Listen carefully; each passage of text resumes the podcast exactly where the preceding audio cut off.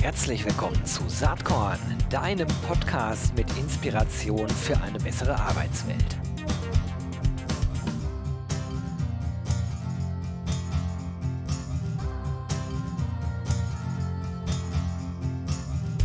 Hallo und herzlich willkommen zum Saatkorn Podcast. Bin ganz aufgeregt und freue mich total. Ich habe einen Menschen heute am Start, den ihr, glaube ich, alle kennt und der ganz, ganz viel zu erzählen hat zum Thema HR Data Analytics, Talent Intelligence und vieles mehr. Hat ganz, ganz viel Erfahrung, sowohl auf Unternehmensseite als auch auf äh, in Anführungsstrichen Dienstleisterseite.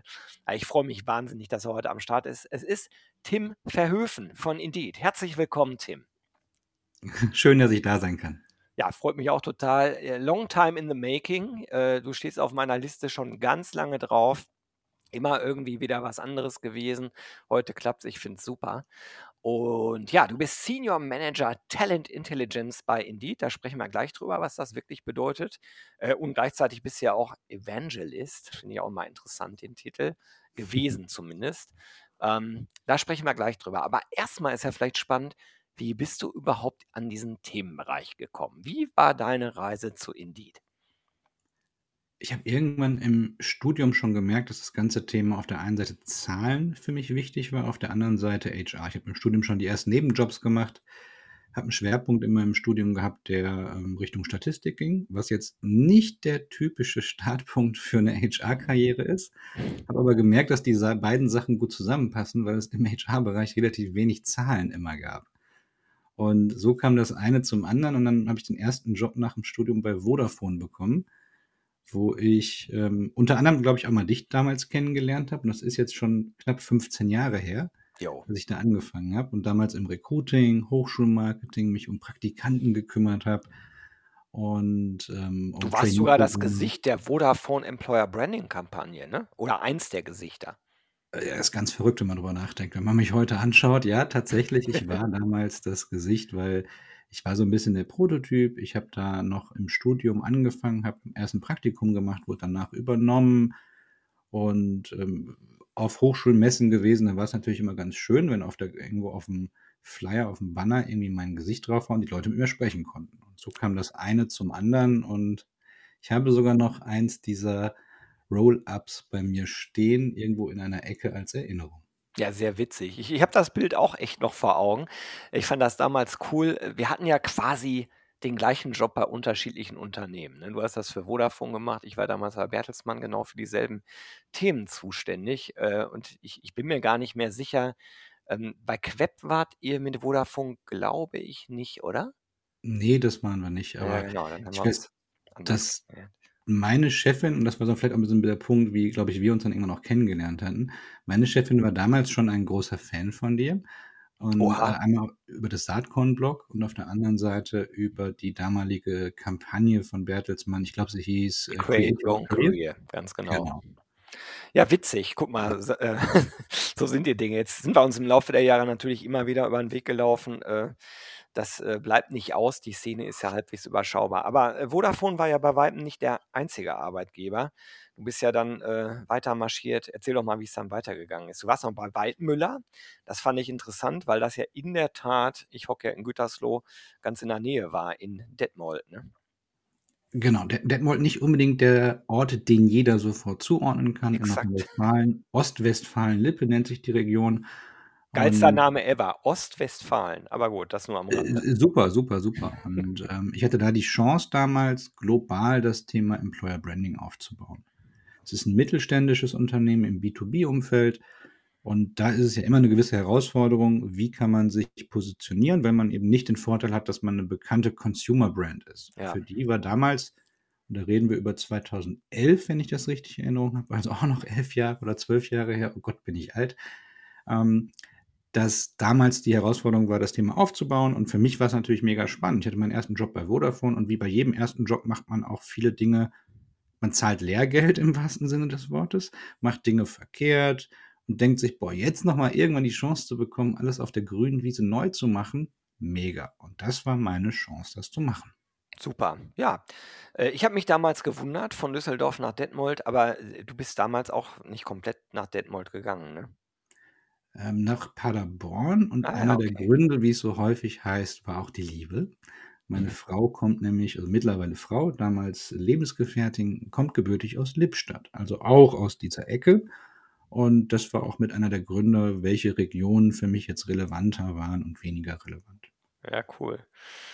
Danach ging's weiter zur Elegance GmbH, äh, sagt mir gar nix. Äh, und ehrlich gesagt, ich hatte dein CV irgendwie aus der Ferne so im Kopf, aber, äh, der Punkt ist an mir komplett vorbeigegangen. Ich hatte direkt Bearing Point, äh, in der Rübe, aber dass da noch was anderes dazwischen war, wusste ich nicht. Müssen wir auch nicht vertiefen jetzt. Ähm, ich ich glaube, da hast du, äh, 'ne größere HR-Rolle gemacht, bist dann aber bei Bearing Point wieder in dein Leib und Magenthema Recruiting, Employer Branding gegangen, ne? Ja, absolut. Ich glaube, eine Sache, die vielleicht hervorzuheben ist in der letzten Station oder in der äh, Station bei Elegance war, ich habe, wie du gesagt hast, mich mal aus dem klassischen Recruiting rausbewegt ins HR. Und das ist, glaube ich, für jeden auch mal spannend, aus dem Bereich, den man total gerne mag, mal rauszugehen, um zu challengen, gibt's andere Bereiche, die einem noch mehr Spaß machen. Mhm. Und ich habe halt nach den Jahren gemerkt, ne, ich will wieder zurück ins Recruiting, ins Employer Branding. Da schlägt mein Herz für, da habe ich richtig Bock drauf. Und das ist ja das, was ich jetzt auch weiterhin mache. Und das war für mich, glaube ich, noch mal sehr, sehr wichtig, weil du kennst das wahrscheinlich auch. Man hinterfragt auch irgendwann, man ist das, was man macht, was man vielleicht auch seit vielen Jahren macht, der richtige Weg oder gibt's noch andere Wege? Ich habe mich ausprobiert, habe daraus gelernt, dass das, was ich jetzt mache, genau das Richtige ist. Recruiting, Employer Branding, Personalmarketing und, und, und. Und generalistischere HR-Arbeit würde ich zumindest auf einer operativen Rolle nie wieder machen wollen. Ja, es ist total witzig, weil da gibt's echt 'ne Parallele zwischen uns. Ich habe ja bei Bertelsmann diese Konzernkarriere gemacht im HR-Bereich, gestartet mit Employer Branding und Recruiting und wie das in solchen Organisationen ist, wenn du dich nicht doof anstellst, äh, dann kriegst du schnell mehr Verantwortung, zumindest, äh, im Bertelsmann-Konzern. Und auf einmal hatte ich Payroll, betriebliches Gesundheitsmanagement, Altersversorgung. Und irgendwann habe ich gedacht: „Ey, ich mache 80% am Tag Dinge, die mich ehrlich gesagt überhaupt nicht interessieren“, ne? Das war natürlich der Pfad in so 'ne klassische HR-Rolle, ne? Also, äh, sozusagen alle Themen dann irgendwann abzudecken und immer breiter sich aufzustellen. Und ich habe irgendwann gesagt: „Ist absolut nicht my cup of tea. Ich will zurück und eigentlich nur Employer Branding, Recruiting machen.“ Und also, da haben wir zumindest 'ne Parallele. Und ja, jetzt, äh, springen wir nach vorne. Du bist jetzt bei Indeed. Dann bist du als Evangelist eingestiegen, also als jemand ich übersetze das mal so, wie ich das verstehe, der im Markt, äh, rum äh, und die frohe Kunde von Indeed, äh, und dem, was Indeed so macht, verbreitet. Äh, vielleicht ist das falsch, was ich grade sage, so habe ich die Rolle jedenfalls von außen verstanden. Und bist aber jetzt seit ähm, seit letztem Jahr Senior Manager Talent Intelligence und jetzt schließt sich der Kreis ja so wirklich zu deinem Studium, weil da geht's um Zahlen, Daten, Fakten, ne?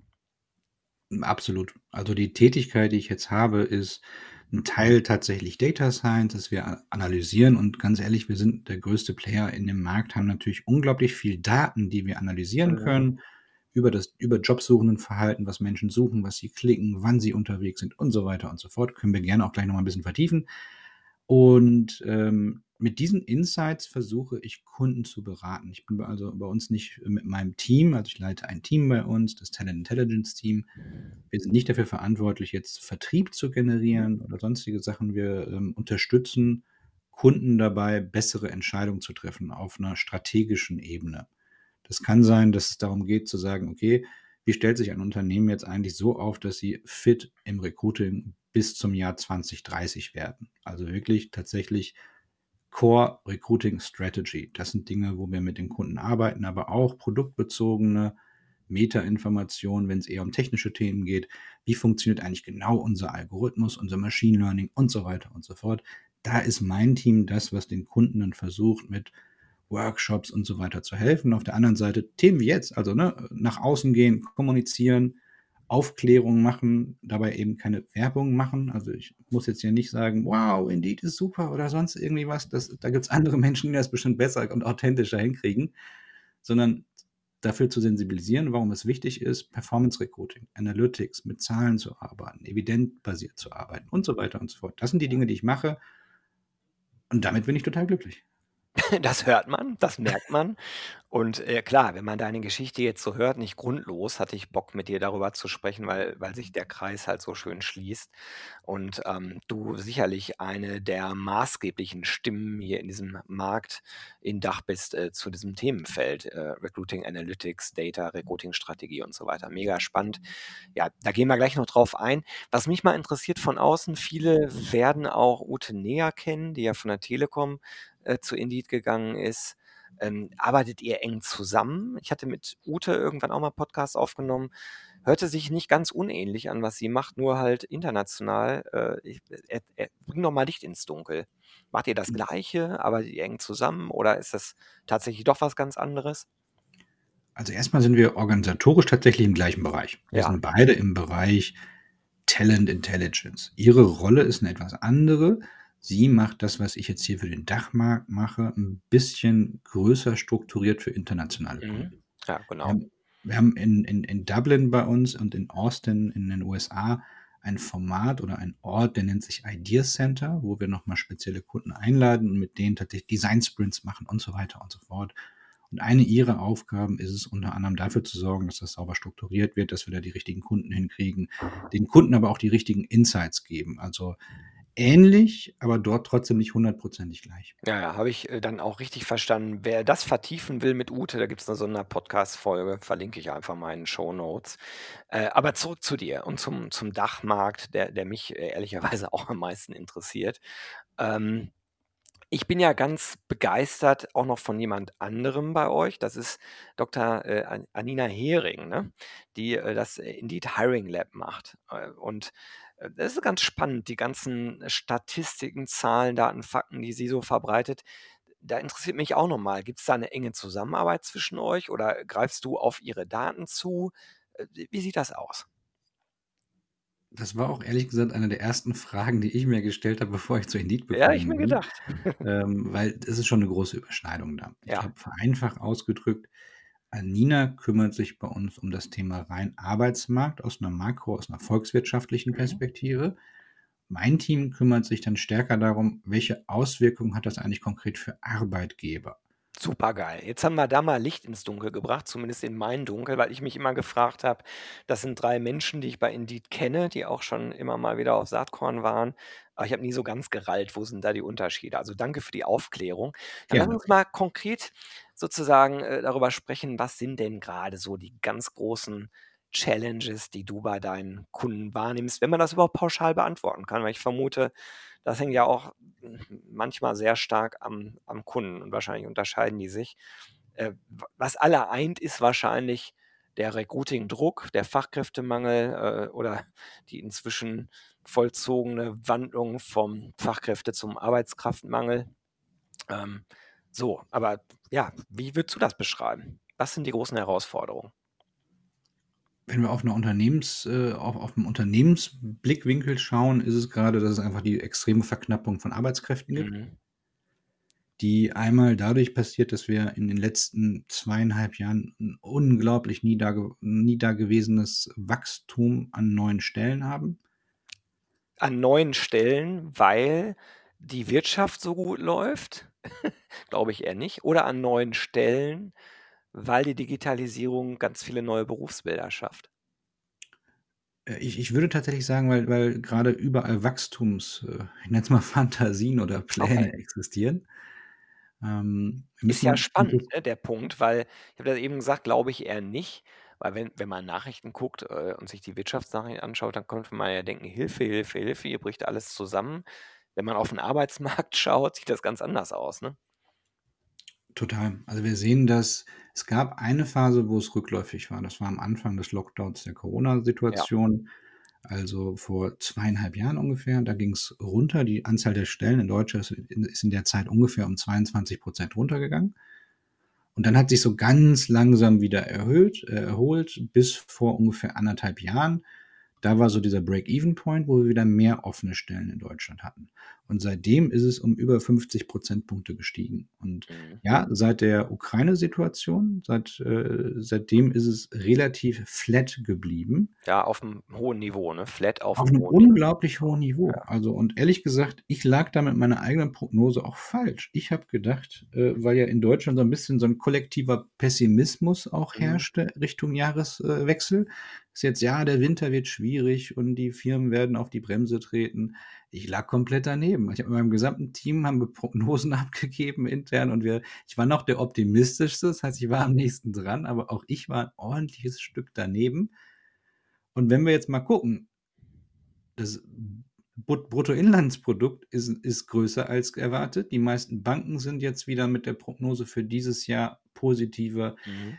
Äh, IWF ist positiver, als es war. Ja, also es scheint dann doch nicht so schlimm gewesen sein aus einer wirtschaftlichen Betrachtung. Auf andere Betrachtung können wir gerne nochmal eingehen, als gedacht. Und das merken wir gerade, das ist, wie du schon richtigerweise gesagt hast, wir reden gar nicht mehr von einem Fachkräftemangel. Fachkräftemangel ist, ich meine, haben, als wir angefangen haben, wir beide im Recruiting, sprach man schon vom Fachkräftemangel. Ja, und es gab etliche, die mir vor zweieinhalb Jahren noch erzählt haben, den Fachkräftemangel gibt's gar nicht. Habe ich immer Bullshit Okay, gut. Habe ich auch gibt es immer gesagt. Ne? Äh, Also äh, wir stehen ganz woanders heutzutage und wir wissen ja auch äh, qua Demografieentwicklung und sozusagen, wenn man dann guckt, was politisch getan wird, um ähm, äh, sozusagen Randgruppen im weitesten Sinne in den Arbeitsmarkt zurückzubekommen, nämlich viel zu wenig, da wissen wir eigentlich, dass wir bis 2030 wahrscheinlich eine Situation der totalen Verknappung haben, die gerade erst angefangen hat. Hast du eine Vermutung, wie hart es uns schon dieses Jahr tatsächlich treffen wird? Ich habe da eine, eine Zahl des Statistischen Bundesamtes. Hast du so ein Bauchgefühl, wo du sagen würdest, ja, so hart trifft es uns so in Zahlen in diesem Wie Jahr? meinst du, wie viele Arbeitskräfte dem, dem Markt fehlen? Ja.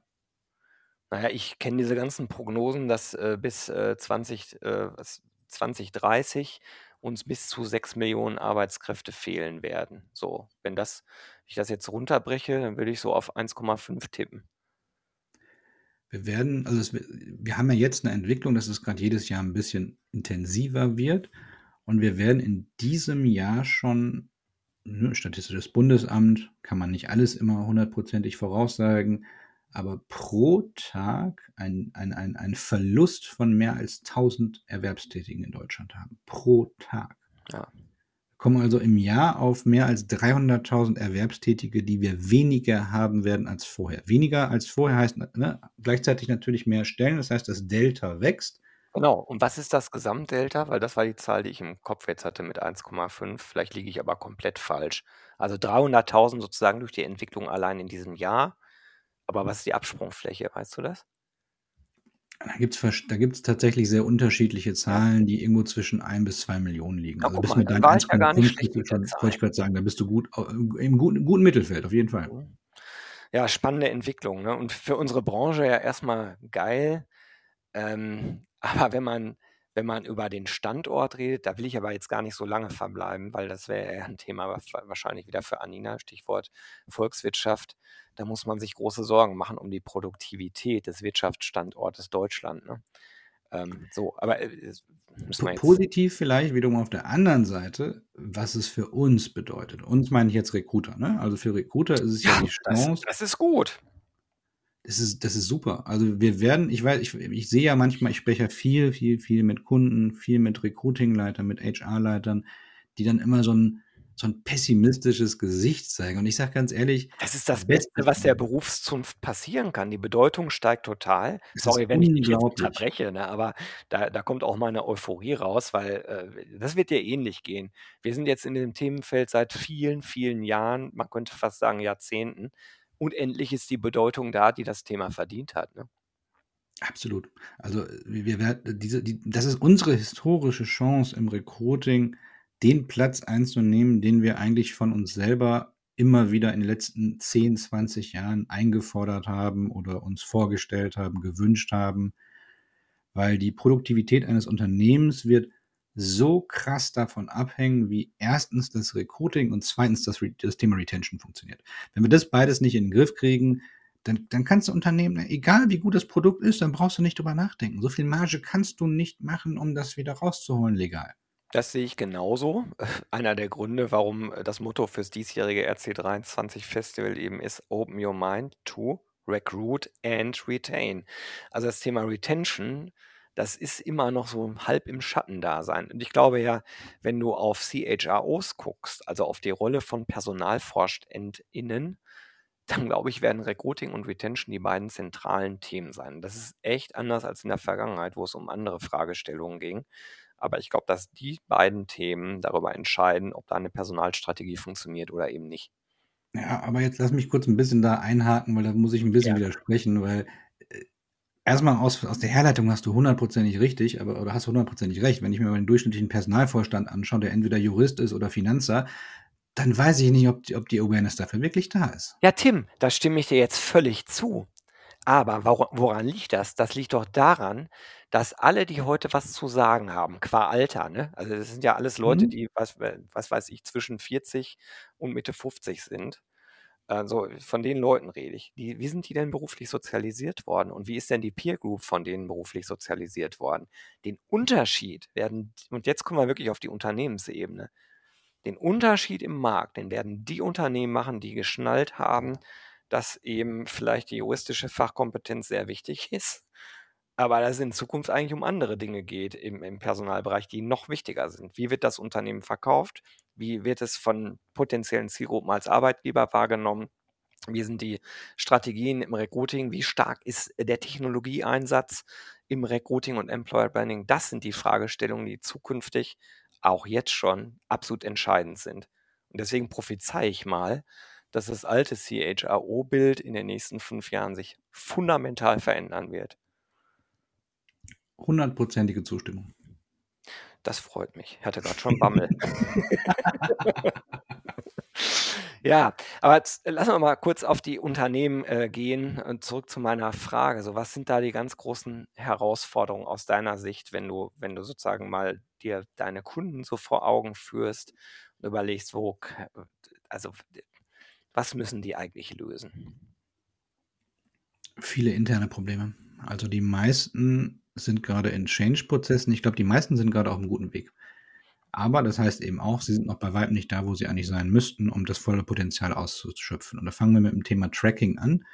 Es ist immer noch äh, erschreckend, wie wenig Zahlenmaterial viele Unternehmen haben. Wenn ich überlege, habt 2017 ähm, komplettes Tracking-Tool bei meinem letzten Arbeitgeber eingeführt und äh, hatte eine super Zahlensicht. Und jetzt, irgendwie sechs Jahre später, gibt es immer noch viel zu viele Unternehmen, die dieses einfache, diese einfache Fingerübung immer noch nicht hingekriegt haben.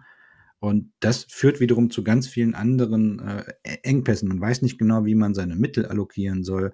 Man kann sich nicht sauber positionieren innerhalb des Unternehmens. Man ist immer noch in einer Silo-Denke, auch innerhalb des HR-Bereichs. Ne? Recruiting spricht nicht zwingend mit Retention. Deswegen finde ich es mega gut, dass, äh, dass das Thema vom RC eben beides auch zusammenbringt.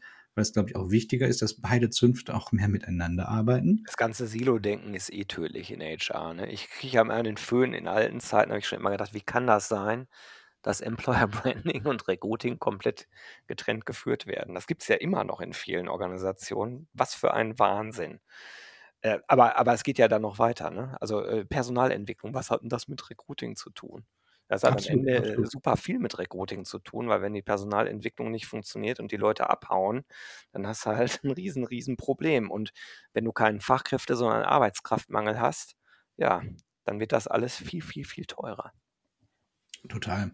Und dann kommen wir gleichzeitig in eine Situation, dass in den letzten Jahren sehr viel Change war. In den letzten Jahren hat sich das ganze Thema der, der mobilen Arbeit, des Work from Home, Homeoffice, wie auch immer man es nennen möchte, hat ja einen Durchbruch gehabt und du kannst ja nicht mehr wegdenken. So, es gibt Unternehmen, die versuchen es wegzudenken, aber am Ende des Tages, da wirst du nicht drum herum kommen. Ich sage mal, die Büchse der Pandora ist offen. Die geht auch nicht mehr zu. Aber Zumindest, absolut, absolut. zumindest nicht, wenn der Markt so ist. Ne? Und ähm, dann ist natürlich die Frage, was heißt das? Und das, was heißt das, das So What, haben die meisten Unternehmen oder haben viele Unternehmen noch nicht ganz verstanden. Weil das heißt auch, dass man Unternehmenskultur ganz anders denken muss. Wenn ein Unternehmen vorher gesagt hat, äh, das kollegiale Miteinander ist total wichtig, bla bla bla bla bla, dieses kollegiale Miteinander wird hundertprozentig anders funktionieren, wird zu anderen Dynamiken führen, wird zu ganz anderen ähm, ähm, praktischen Ausübungen führen in einer primär virtuellen Welt. Äh, das Thema Integration ist mega schwierig, wenn ich Menschen habe, die hybrid arbeiten. Also wenn ich mir vorstelle, ich habe ein Meeting und neun davon sind in einem Raum und zwei sind remote zugeschaltet. Das ist schwierig, das ist nicht einfach. Und ich glaube, da müssen sich Unternehmen viel mehr darauf einstellen, wie sie das rüberbringen wollen. Aber, ja schon aber der Krise mit dem virtuellen Onboarding etc. Da, ich stimme dir total zu. Ich habe aber dummerweise, und das, das passt ja auch zu dem, was wir vor drei, vier Minuten gesagt haben, dummerweise das Gefühl, dass viele Organisationen oder viele äh, EntscheiderInnen immer noch denken, das ist jetzt eine Phase und wenn Corona mal so richtig im, im Griff ist, äh, dann, dann funktioniert das wieder wie vorher. Das funktioniert nie wieder wie vorher, weil natürlich die Leute, die gut qualifiziert sind, es sich aussuchen können in diesem Markt. Und warum sollte ich mich dann einem Unternehmensdiktat unterwerfen, was mir sagt, ich, ich muss jeden Tag acht Stunden irgendwo sitzen? Das ist ja Quatsch. Absolut. Und gleichzeitig sehen wir auch, und es gab vor, ich glaube vor drei Monaten oder so, gab es eine, eine Studie vom Handelsblatt, die ich gesehen habe, oder eine Auswertung vom Handelsblatt, die gefragt hat, wie denn das Selbstbewusstsein von verschiedenen Zielgruppen auf dem Arbeitsmarkt ist. Und wir sehen, die jüngere Zielgruppe geht mit einem viel hohen Selbstbewusstsein, ja. was die Verhandlungsmacht mit Arbeitgebern ist oder äh, wie, was, wie die, wie die äh, Verhandlungsmacht mit Arbeitgebern gerade ausgestattet ist, in den Arbeitsmarkt. Das heißt, die werden da auch nicht mit sich verhandeln lassen. Die sind ganz klar, okay, wenn du mir das nicht bietest, dann gucke ich halt woanders, weil es gibt gerade viel mehr Jobs. Ich, ich bin nicht darauf angewiesen. Und das hat ja ganz, ganz viele Auswüchse. Das führt auch dazu, dass gerade äh, die Probezeitfluktuation deutlich stärker ist. Und zwar, und zwar nicht aus Arbeitgebersicht, ne? Also ja, genau. nicht induziert von den Arbeitgebern, sondern von den Arbeitnehmern. Und, und, das ist ja das Spannende. Guck mal, wir, wir beide kommen aus einer Zeit, da war, war die Probezeit ein Vehikel, um zu prüfen, ob der, ob der Jobsuchende gut ist. Ne? Da hat man geguckt, als eignungsdiagnostische Verlängerung der Werkbank, um es mal so auszudrücken, kann die Person denn was? Und mittlerweile ist es ehrlich gesagt in den meisten Fällen genau andersrum. Die Jobsuchenden gucken, kann der Arbeitgeber was? Und die haben keinen Schmerz damit zu kündigen in der Probezeit ohne einen neuen Job. Ich als sicherheitsorientierter Mensch krieg Schnappatmung, wenn ich nur daran denke. Ähm, aber ich kenne so viele Menschen, die jetzt in den letzten anderthalb Jahren ihren Job ohne einen Anschlussjob gekündigt haben und die alle auch schnellstmöglich wieder einen neuen guten Job gefunden naja, haben. Du, also du hast ja gerade was sich da tut. Absolut, aber du, äh, ich meine, wenn du sagst, du als sicherheitsorientierter Mensch kriegst Schnappatmung, äh, du bist Familienvater, du, du, hast vielleicht eine Immobilie gekauft, anderer Schnack. Äh, ja. Du hast ja auch vorweggeschickt, die jungen Leute denken anders und wenn du jung bist, dann hast du halt nicht diese Zwänge. Dann hast du noch keine Familie, du hast keine Haushypothek. Also wo ist denn das Risiko in einem Markt, wie er jetzt ist? Ist doch gar nicht da. Absolut. Also das Risiko ist ehrlich gesagt, also ich kenne es auch von Leuten, die in, in, in meinem Jahrgang, also um die 40 oder Anfang 40, Ende 30 sind, da kenne ich es tatsächlich aber auch genauso, dass die gerade ihre Jobs wechseln. Also das, das verändert sich, genau, verändert sich halt, weil, weil das Bewusstsein für den Markt halt deutlich da ist. Ja, ähm, Thema Talent Analytics, Data Science. Wie ist denn da dein Gefühl, wenn du auf die Unternehmen schaust? Gibt es da inzwischen deutlich mehr Unternehmen, die sich wirklich intensiv damit auseinandersetzen oder ist das alles noch ganz am Anfang? Pro, also wenn ich mal die, die auf die Pro-Seite schaue, auf die Pro-Seite oder auf der Pro-Seite sehe ich sofort, es gibt immer mehr Unternehmen, denen bewusst ist, dass das Thema wichtig ist. So, das ist schon mal gut. Auf der anderen Seite sehe ich aber immer noch nicht viel mehr Unternehmen, die wirklich vernünftig damit arbeiten können. Das fängt meistens mit der falschen Wahl eines Bewerbermanagementsystems an, was irgendwann mal vor sieben Jahren eingeführt wurde oder konzipiert wurde, wo noch keiner groß dran da, drüber nachgedacht hat, dass solche Themen wie Tracking und so weiter wichtig sind. Das heißt, die Daten überhaupt zu haben.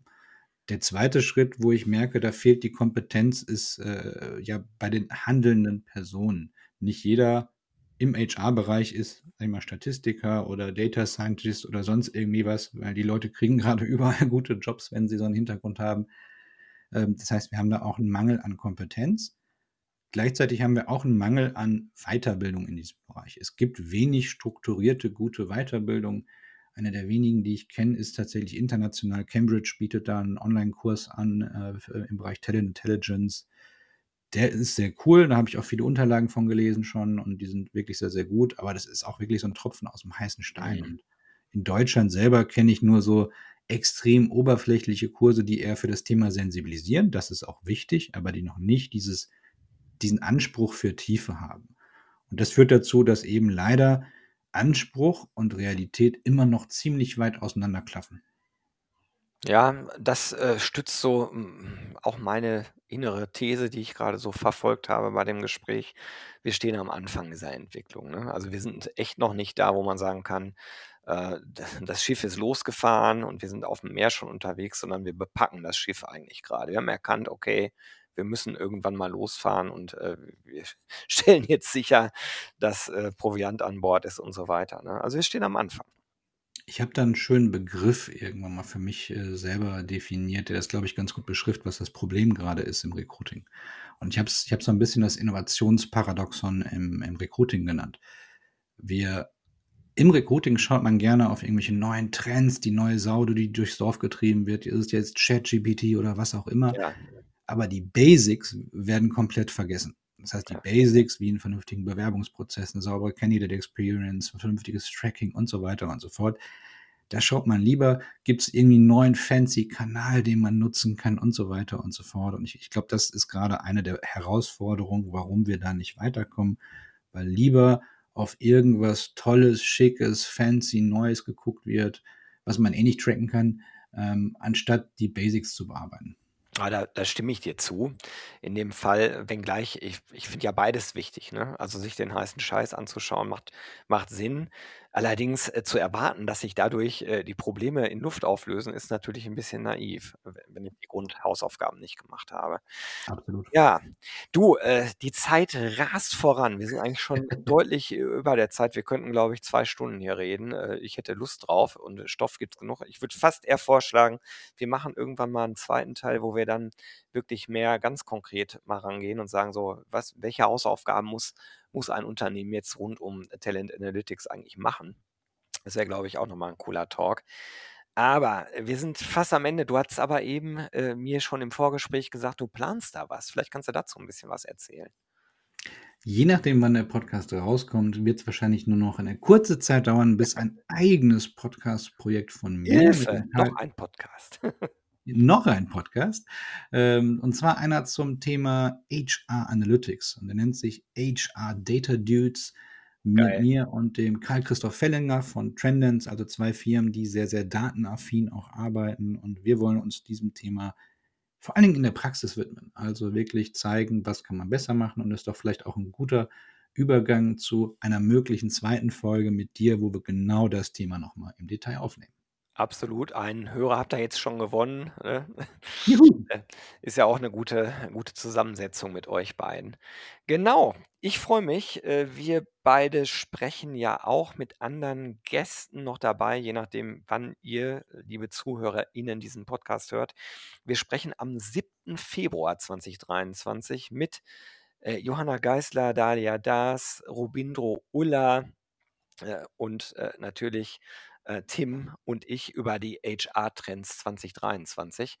Ähm, auch dazu gibt's 'n Link in den Shownotes. Freue ich mich wahnsinnig, wenn wir uns da wiedersehen. Äh, mir hat's jetzt total Spaß gemacht. Allerletzte Frage mit der Bitte um eine, äh, halbwegs kurze Antwort.